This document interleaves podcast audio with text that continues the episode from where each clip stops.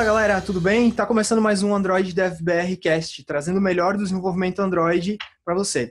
É, hoje a gente está com um episódio muito especial, um episódio que desde que a gente teve a ideia de gravar eu fiquei muito empolgado é, e nós vamos falar sobre acessibilidade. Vamos falar sobre como que a gente pode fazer nossos aplicativos serem mais acessíveis é, para que todos possam ter uma ótima experiência de uso.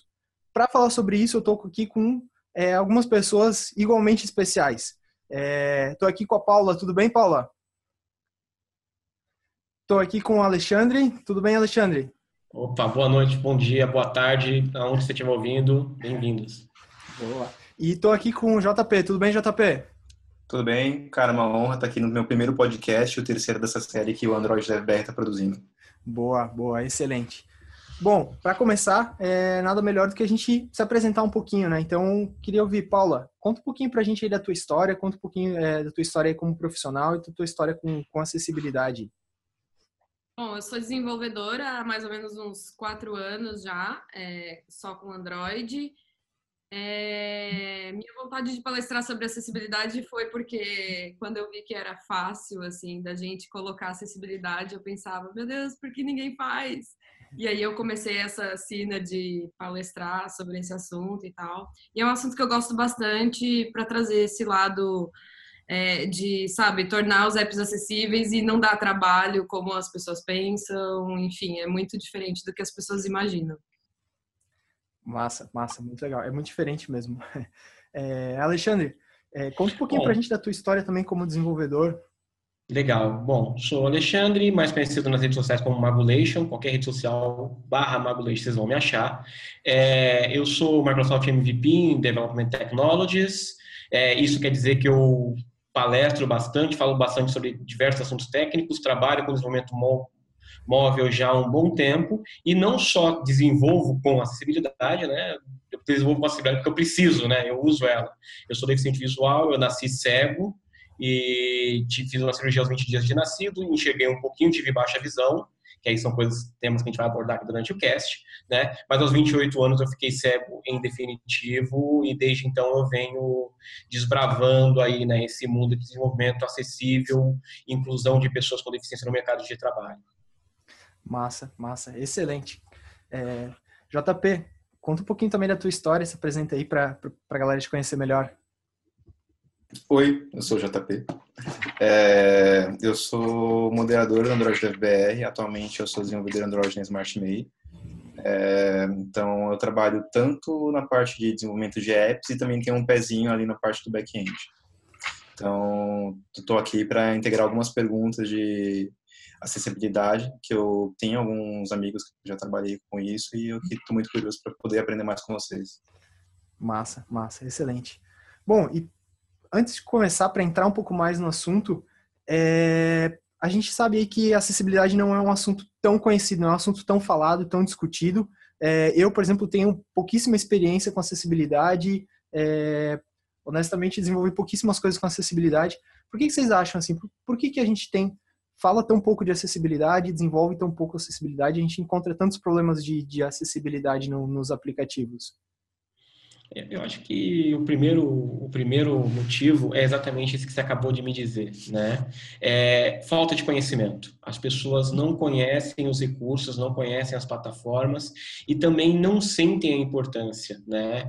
De, de, de, de o quão é, não, não sentem a importância no sentido de não saber o quão é importante eu dar acesso, né? Às pessoas de forma igualitária, vencendo qualquer tipo de barreira é, física, sensorial cognitiva e, e até mesmo quando a gente fala de acessibilidade, a gente tem que lembrar que a acessibilidade não é só algo permanente como uma cegueira, mas também coisas temporárias, como por exemplo, você quebrou o braço.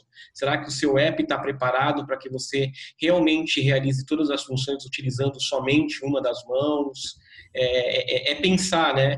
O, o, se eu estou provendo uma experiência de usuário que abrange qualquer tipo de pessoa, independente da circunstância que ela está. É, eu vou deixar a Paula complementar mais um pouco e por último eu vou colocar um fato curioso, é bem curioso que eu acho que ninguém pensa sobre isso. Bom, eu concordo bastante com o Alexandre. Eu acho que o que acontece com a maioria das pessoas é que elas desconhecem é, nunca ligaram o Talkback, por exemplo, e saber como que funciona a acessibilidade. Eu diria que acessibilidade é milhões de vezes mais fácil que escrever um teste, por exemplo. Então, é, é, é bem mais fácil. E uma coisa que eu acho que é um grande problema quando as pessoas não pensam é porque quando você vai colocar acessibilidade no app como se fosse uma feature, ou seja, lá no final, você tem todo um retrabalho para pensar em tudo de novo. Então, o legal, na minha opinião, é inclusive, além de fazer, você pensar desde o início em como deixar o app acessível, desde o início a experiência, porque o app, a a acessibilidade ela tem a ver muito com experiência. Então, e a experiência sempre é pensada antes. Então, por que não pensar na acessibilidade antes? Essa é a minha opinião aí, porque o pessoal não faz. E só colocar o fato curioso que eu falei, para matar a curiosidade aí, deixei, né, esse momento, essa vírgulazinha aí, é o seguinte, eu fiz um curso recentemente, um curso online de de acessibilidade para Android, então para ver o que tinha de features novas e, e do, do, sistema. E um, um, ponto que foi levantado que eu nunca tinha parado para pensar, e olha que eu sou usuário de acessibilidade, foi que é, um, um, dos pontos que a acessibilidade pensa também é que normalmente quando você modela o seu sistema, quando você modela, modela o seu UX, está pensando no modelo padrão, ou seja, o usuário está confortavelmente sentado em algum lugar, super tranquilo para escolher um produto, para escolher um serviço ou para fazer uma chamada. Só que tem serviços, por exemplo, quando a gente vai falar de médico, de hospital, de telefonema, normalmente é, pode ser que essa pessoa esteja numa situação de emergência. Será que o seu aplicativo ele está tão intuitivo que mesmo a pessoa, digamos assim, fora de si, numa situação de emergência que ele está extremamente nervosa, ela consegue usar? É isso que a acessibilidade trata, é como eu retiro qualquer tipo de barreira do meu usuário, independente da situação que ele está, temporário ou não, para utilizar o meu, o meu produto ou serviço da melhor forma possível.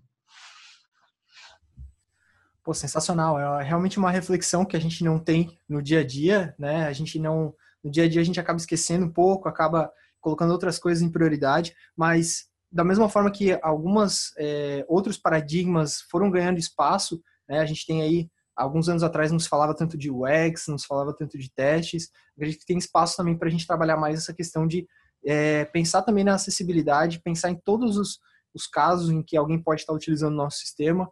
É, essa questão de é, tá ali em uma situação fora do normal, pô, essa de, ah, eu quebrei o braço, só tenho um braço para usar o, o, o, dispositivo. É algo que realmente, pô, eu nunca tinha pensado. É, eu nunca tinha caído nessa situação. A gente está tão acostumado a pegar o nosso smartphone gigante é, e sair usando ali tranquilamente, até em algumas situações, até eu já me atrapalhei, tô carregando uma coisa, tô com uma coisa é, carregando, por exemplo, um guarda-chuva, você já não consegue usar o telefone direito com a outra mão, né? É, tocando um pouco no que a Paulinha falou, alguns meses atrás a gente passou exatamente por essa situação na empresa. Um usuário mandou um e-mail, ele é deficiente visual, ele falou, então, quando que vai sair o suporte para deficiente visual? E eu pensei comigo mesmo, putz, não foi pensado nisso, né? E, o, e esse tipo de acessibilidade é tratado como feature, não como parte do aplicativo. E depois de muitas linhas de código, realmente não é trivial a gente conseguir inserir isso. Boa. Existe também uma, uma legislação, né, Paula? Algumas coisas nesse sentido que, que exigem acessibilidade para determinados tipos de aplicativo, não existe? Hoje a gente tem aplicativos de banco, eles são obrigados por lei a, a oferecer acessibilidade. É, Para a web, a gente tem uma norma que é bem conhecida, até o Alexandre pode falar um pouco mais, né? Uhum. Que é oficial, inclusive, é um documento oficial que o pessoal segue e considera que se tiver é, tudo dentro daquele padrão, está totalmente acessível. Então, é, mas hoje a gente não existe para uma aplicação convencional que não seja de banco, não existe uma lei nem nada é, que diga que, sei lá, que, que o, o aplicativo vai sofrer alguma multa. Mas o que acontece é que às vezes os usuários podem entrar com processo, é, porque quando você não torna o, o app acessível, existe um problema, porque ele já existe uma acessibilidade nativa. Existem componentes que já têm acessibilidade. Então, é, se você imaginar uma transferência bancária, por exemplo, em que o usuário não tem um feedback de que foi ok, é, ele pode tentar fazer de novo. Então, ele vai estar fazendo duas vezes a mesma transferência por uma falta de feedback. É, então, pode acontecer, assim, já tem vários casos com bancos, principalmente, de pessoal processar porque não está acessível e tudo mais. Uhum. É, complementando, na verdade, já existe uma lei sim, ela entrou em vigor em janeiro do ano passado, é a Lei Brasileira de Inclusão, que ela trata dos sistemas digitais, então qualquer sistema digital no Brasil, ele é obrigado a oferecer acessibilidade. É, só que como, como toda lei, ela depende de dois pontos, de fiscalização né? E de punição. A empresa ela pode sim ser multada se ela não oferecer. É que alguns órgãos e algum, alguns órgãos e alguns setores eles são regulamentados não só pelas leis regidas pelo país, mas por leis específicas. Como a Paula está citando de banco, a Febraban tem regras bem rígidas referentes à acessibilidade, né? Isso começou muito antes. É, acessibilidade em banco vai desde é, agência, né? Layout de agência até os sistemas informacionais. Mas hoje hoje sites, aplicativos e tudo mais, eles estão sim é, é, sujeitos a, a, a, multas caso ele esteja excluindo deliberadamente algum grupo da população por motivos de barreiras sensoriais, cognitivas ou físicas. É, e as regras que a Paulo se referiu é, são regras que elas começaram com a, a web, né? É, obviamente a web ela tem uma abrangência muito maior, que é a WCAG, que, é, que, que, dita algumas coisas que, na verdade, quando você começa a ler a WCAG mesmo, você vê que, na verdade, trata-se de bom senso, né? não tem nada especial ali, se você ler aquilo faz todo sentido, que é, poxa, a informação está sendo passada de forma que todo mundo consiga acessá-la, eu consigo interagir com todos os componentes, eu tenho feedback do que está acontecendo, né? É, e até a 2.0 ela, ela era muito focada na web. Tem mais ou menos umas três ou quatro semanas se não for mais do que isso, é 5, 6, mas é, é, bem próximo disso, não tem, não tem dois meses ainda, de que for, saiu oficialmente a WCAG 2.1, que agora sim eles têm alguns aspectos específicos que tratam de mobile. Né? É, já não vou deixar vocês felizes, não é uma coisa fácil de ler. Né? Quem já leu qualquer tipo de documentação da W3C sabe que eles são documentos com um formato um pouco mais acadêmico, um pouco mais embasados, são documentos longos, mas se você procurar no Google, você acha facilmente checklists de acessibilidade. É, o Marcelo Salles, que apareceu recentemente, ele fez um toolkit bem bacana de acessibilidade, então no site acessibilidade.de né, uma brincadeira com acessibilidade, você vai conseguir baixar esse toolkit em forma digital e isso vai te ajudar a se orientar em como tornar suas aplicações acessíveis. Poxa, excelente, excelente, muito, muito legal. É... É, eu posso... Oi? Só fazer uma perguntinha para o Alexandre. É... Uhum. Saberia dizer se essas normas elas se aplicam, pelo menos a banco se aplica, né? Mas no, no caso de instituições de pagamento, como por exemplo Apple Pay, o Apple Pay ou Google Wallet, eles não, não são bancos em si, mas eles uhum. estão fazendo manipulação de dinheiro.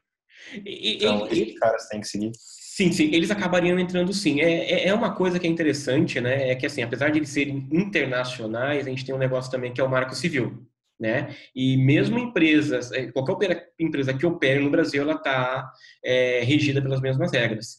A vantagem desses dois é, sistemas de pagamento é que por eles serem nativos, eles serem do próprio fabricante do sistema operacional, eles já têm a acessibilidade embutida, né? É, eu, eu já fiz teste com os dois e a interação é, ela é bem fluida mesmo, tá, tá lá.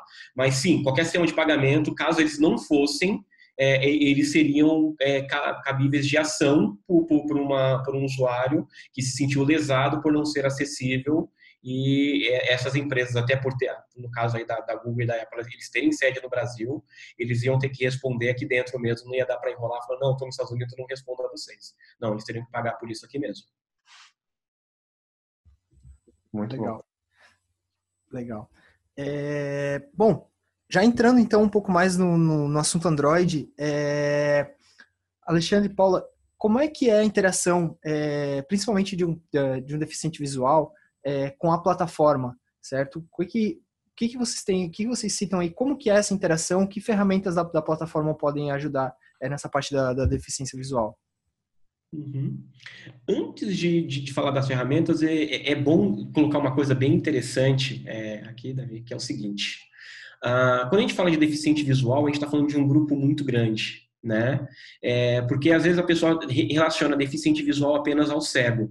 É, e sim, você pode chamar a pessoa de cego, você não está xingando, tá? Não é, não é ofensa. Cego é o termo correto. Então, pessoa...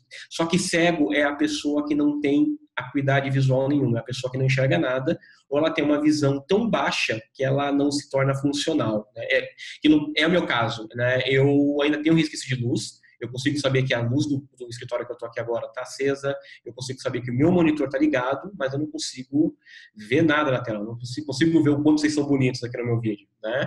É. É, só que, e, e aí vamos para um outro nível de, de de deficiência visual, que são as pessoas com baixa visão. São pessoas que não têm uma visão perfeita, elas têm uma certa acuidade visual, mas elas não conseguem, por exemplo, ler uma placa à distância, elas não conseguem dirigir, né, mesmo com auxílio de óculos ou lentes. Então, esse é o grupo das pessoas com baixa visão. Então, quando você está no metrô e entra uma pessoa com uma bengala um pouco mais fininha, aí ela ela está com a bengala, você cede o seu lugar para ela sentar e de repente ela abre a bolsa, pega um livro e coloca colado na cara para ler, não basta nessa pessoa, ela não está errada, ela tem baixa visão, né? Ela consegue enxergar de muito perto, ou ela consegue chegar com letras ampliadas, é, ou com alto contraste, né? Que é quando você coloca fundos mais escuros com letras mais claras, então tem isso daí. E tem um último, uma, uma última deficiência, né? além de outras, né? Um grupo muito grande, mas uma outra que também é bem famosa e que nem todo mundo considera como sendo deficiente visual,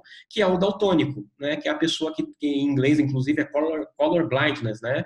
É cegueira de cores, que são aquelas pessoas que ou confundem algum grupo de cores ou realmente não vê cor nenhuma. Tem pessoa que vê tudo em preto e branco, né? Ela não tem lá células no olho, a, que são os cones e os bastonetes. E aí, com uma deficiência dessa, ela, por exemplo, confunde o verde e o vermelho. E aí você é super gente boa, você coloca lá um extrato para essa pessoa, e aí você coloca que os, os lançamentos positivos são verdes, os lançamentos negativos são vermelhos. O daltônico, isso pode ser tudo igual. Então, é por isso que uma das regras de acessibilidade é você não se basear apenas em imagens e cores para dar um feedback para o usuário. E aí, entrando dentro da plataforma, a gente pode citar três principais recursos, que um é o do alto contraste mesmo, em que ele inverte as cores do, dispositivo automaticamente para que dê esse contraste que a, que a pessoa precisa. A gente tem o zoom, né, que serve para ampliar a tela para aquelas pessoas que têm baixa visão e que precisam ler letras maiores ou ver aquela imagem um pouco mais ampliada. E o mais famoso deles, que é o talkback, que é o que ele faz o text to speech, né? Ele vai converter toda a informação textual na tela de áudio para texto, é, desculpa, de texto para áudio. Então, tudo aquilo que for escrito na tela, ele vai ler para mim em forma de áudio e eu vou conseguir interagir com essa tela. É, pergunta para Paula então, ainda bem que você me falou isso, né? porque curiosamente eu usei verde e vermelho agora no saldo. É, tem algum feature do próprio sistema operacional que eu já consiga fazer esse tipo de correção? Ou realmente isso fica a cargo de nós, desenvolvedores e dos designers, de pensar isso de antemão? Não, é. Praticamente todas as ferramentas já existem, tá? É, o Zoom que o Alexandre falou é chamado no Android de Magnification. Se o seu celular tiver em inglês, em português eu não sei, eu não lembro o nome, mas em inglês é Magnification, o nome da ferramenta que faz isso. Você dá dois toques, ela super amplia, assim, e, é, trabalha com a, a, questão dos toques. Então, um toque é uma coisa, dois é outra coisa, três outra coisa. Então, um deles amplia e o outro você pode dar aquele pinch, né? E, e ampliar mais ainda. E, e, o Talkback é Talkback mesmo, no Android.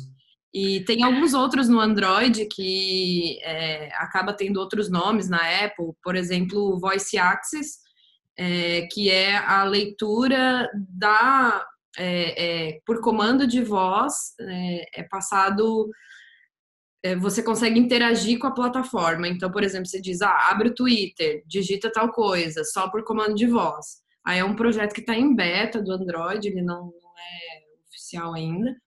Uhum. Então, é, ele está em beta há um tempo já.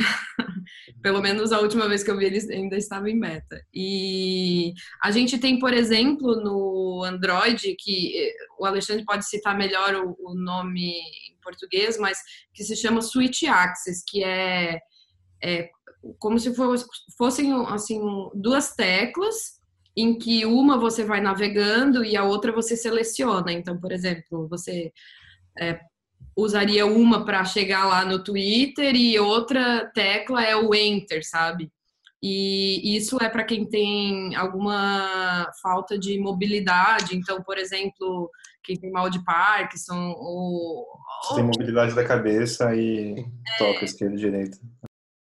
Aí é um. Uma.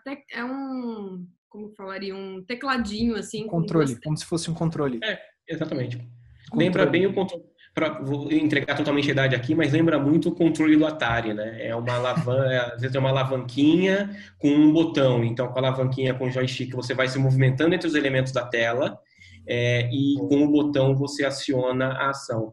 Já relacionado às cores, JP, é o seguinte: é, na verdade, o, o sistema operacional ele vai trocar essas cores automaticamente para você. Só que você pode dar um help para o sistema operacional. Como você dá um help para o sistema operacional? Existe um, um, uma regra, né, um, um contraste mínimo, é, que eles chamam, né, se eu não me engano, esse número é 4 por 5, é alguma coisa assim. Né?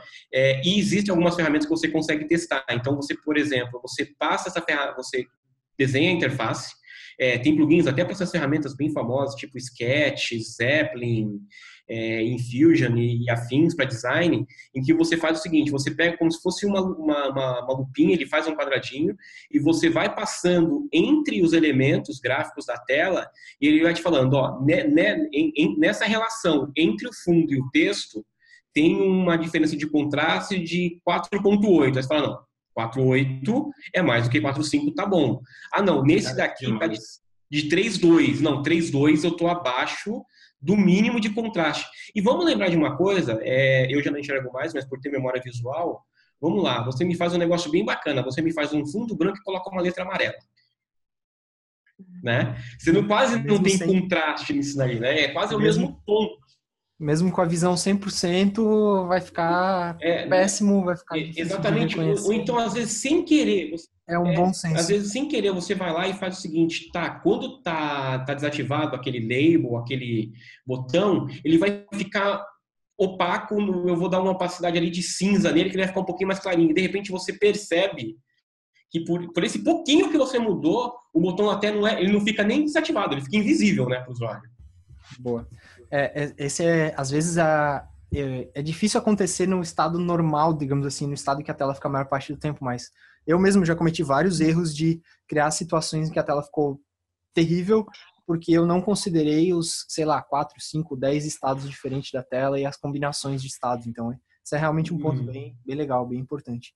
É, mas, falando um pouco mais das ferramentas, o Talkback ele me parece ser a ferramenta mais é, com que a gente, como desenvolvedor, acaba tendo bastante interação. É, a gente consegue, obviamente, a partir de texto, quando eu coloco um texto na tela, é mais fácil para ele entender e ler esse texto. Mas uhum. tem vários pontos que a gente precisa dar algumas dicas, algumas ajudas, ajudas para ele, né? Paula, você cita até algumas das suas palestras, algumas ajudas que a gente precisa dar para o Talkback para a tela ficar realmente intuitiva para quem é, tem alguma necessidade mais específica. É, o que acontece é o seguinte: é, tudo que for nativo e você estiver usando de forma nativa, ele vai ler certinho. Então, se você estiver usando só componentes nativos, o seu trabalho vai ser menor. Por que, que eu digo de forma nativa? Porque, por exemplo, telas de login. Às vezes você tem o login lá com o Facebook que ele não é um botão, ele é uma imagem, sabe? Uma bolinha redondinha com F bonitinho de Facebook. E para quem é, usa o talkback, aquilo é uma imagem, ela não é um botão, mas ela tem comportamento de botão. Então, o importante não é, é se a gente puder ao máximo usar os componentes nativos, é, você já vai eliminar o maior retrabalho que você vai ter com acessibilidade. O nosso problema maior está que a gente não usa os componentes como deveriam, né? E, e alguns componentes necessitam também de acessibilidade. Então, é, o Alexandre pode citar aí a importância que tem, por exemplo, a label de imagem. É o item que menos a pessoa que usa acessibilidade consegue saber o que, que tem ali, né? Eu acredito que ele usando algumas coisas, ele presuma o que é, mas com dificuldade. Só que a imagem, por exemplo, é algo que não tem como você adivinhar que uma imagem era para ser um ícone de Facebook ou que era para ser um ícone, sei lá, de login com e-mail, né? É, então, a, na minha opinião, assim, o ponto mais importante de acessibilidade seria a descrição dos componentes. Então, a gente tem no Android o atributo é Content Description. É, praticamente todos os componentes têm é, esse atributo e principalmente a gente tem que focar muito em imagem, não só em imagem, mas é, é o item onde passa mais despercebido, né? Todos os textos, por padrão, a plataforma lê do jeito que está ali escrito, né? Todos os textos ela vai acabar lendo. É, mas aí a parte de label, né, que a gente chama de labeling, até é dado esse nome pelo, pelo Android, que é a parte de nomear esses, esses componentes. Então, é, Acho que o Alexandre pode falar o quão é importante para ele essa, essa parte. É, é, é, a gente tem várias, assim, a gente tem interfaces que elas são padronizadas e que você sabe que tem alguma coisa ali e você, como a Paula disse, a gente presume algumas coisas, mas que tem informação que foge, né? Como o, o, o Talkback, ele só vai ler, me dar retorno daquilo que ou foi etiquetado, né? Como ela colocou aí, né? Com content description, ou que é realmente puramente texto, como um botão, um, um text layout e tudo mais, é, o que acontece? Eu não sei o que tem naquela imagem, eu não tenho como adivinhar o que tem naquela imagem. Então, se é uma telinha de onboarding, né? Aquela telinha de boas-vindas do usuário que está me demonstrando como é que eu uso o aplicativo, ou me mostrando a finalidade daquele aplicativo, e não tem uma descrição dessa imagem, eu não vou saber o, o que fazer ali, eu não vou saber como interagir. Da mesma forma que me atrapalha, do mesmo jeito, o que a gente chama de imagens é, decorativas, né? Ou alegóricas. Assim, sei lá, por algum motivo eu estou fazendo uma campanha especial de Natal e no cantinho da, da tela tem algumas luzinhas de Natal que você colocou e tudo mais, que você achou bonitinho, ou na Páscoa, ou agora a festa de você colocou umas bandeirinhas. É, e, e, assim, isso está espalhado pelo aplicativo inteiro. Tem algum lugar dizendo que tem uma representação de bandeirinhas de festa junina, comemorativas e tudo mais em um ponto da tela, e eu entender que a tela está toda decorada, legal. Agora, a cada swipe que eu faço para a direita e para a esquerda, que aliás eu não expliquei isso, né? Mas como é que, então, se eu tenho, não sei o que está na tela, como é que eu interajo com a tela, né? Eu toco na tela e aí o talkback, a primeira vez que eu toco na tela, ele lê para mim o elemento em que eu toquei. Ele lê para mim um elemento que está com foco. E aí eu faço um gesto de swipe para a esquerda ou para a direita para ir para o próximo elemento, para o elemento anterior. E dou dois toques para acionar esse elemento. Então, é, se eu tenho duas caixas de texto e eu tenho um botão, né? Eu toquei na parte de cima da tela, caí, caí de tocar exatamente onde estava a primeira caixa de texto, né?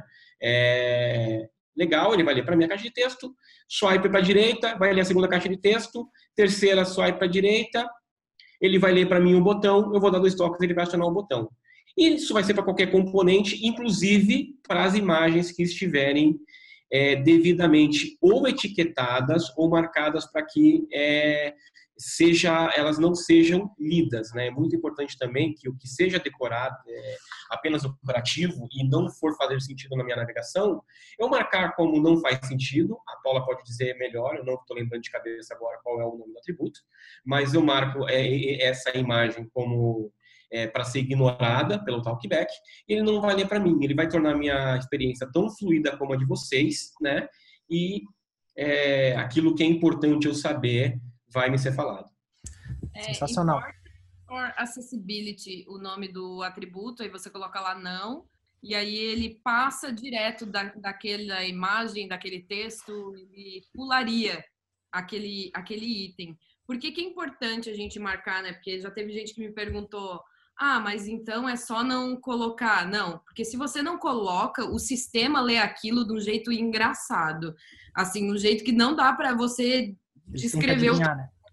imagem 56 Uhum. Botão 45. Adoro o botão 45. Eu uso sempre. Adivinhar alguma então, coisa. uma iconografia mal feita, na verdade, vai gerar um ruído gigantesco para quem não tem deficiência visual. Mesma, eu imagino que é da mesma forma quando a gente entra numa interface e essa interface está extremamente poluída, tem cheio de coisa ali atrapalhando, é a mesma, mesma sensação. Exatamente. Pra, quando você entra naquele site, aquele site tem 50 banners e propagandas e ative notificações e não sei o que. E ele ainda te joga um full banner na cara ainda, só para ajudar.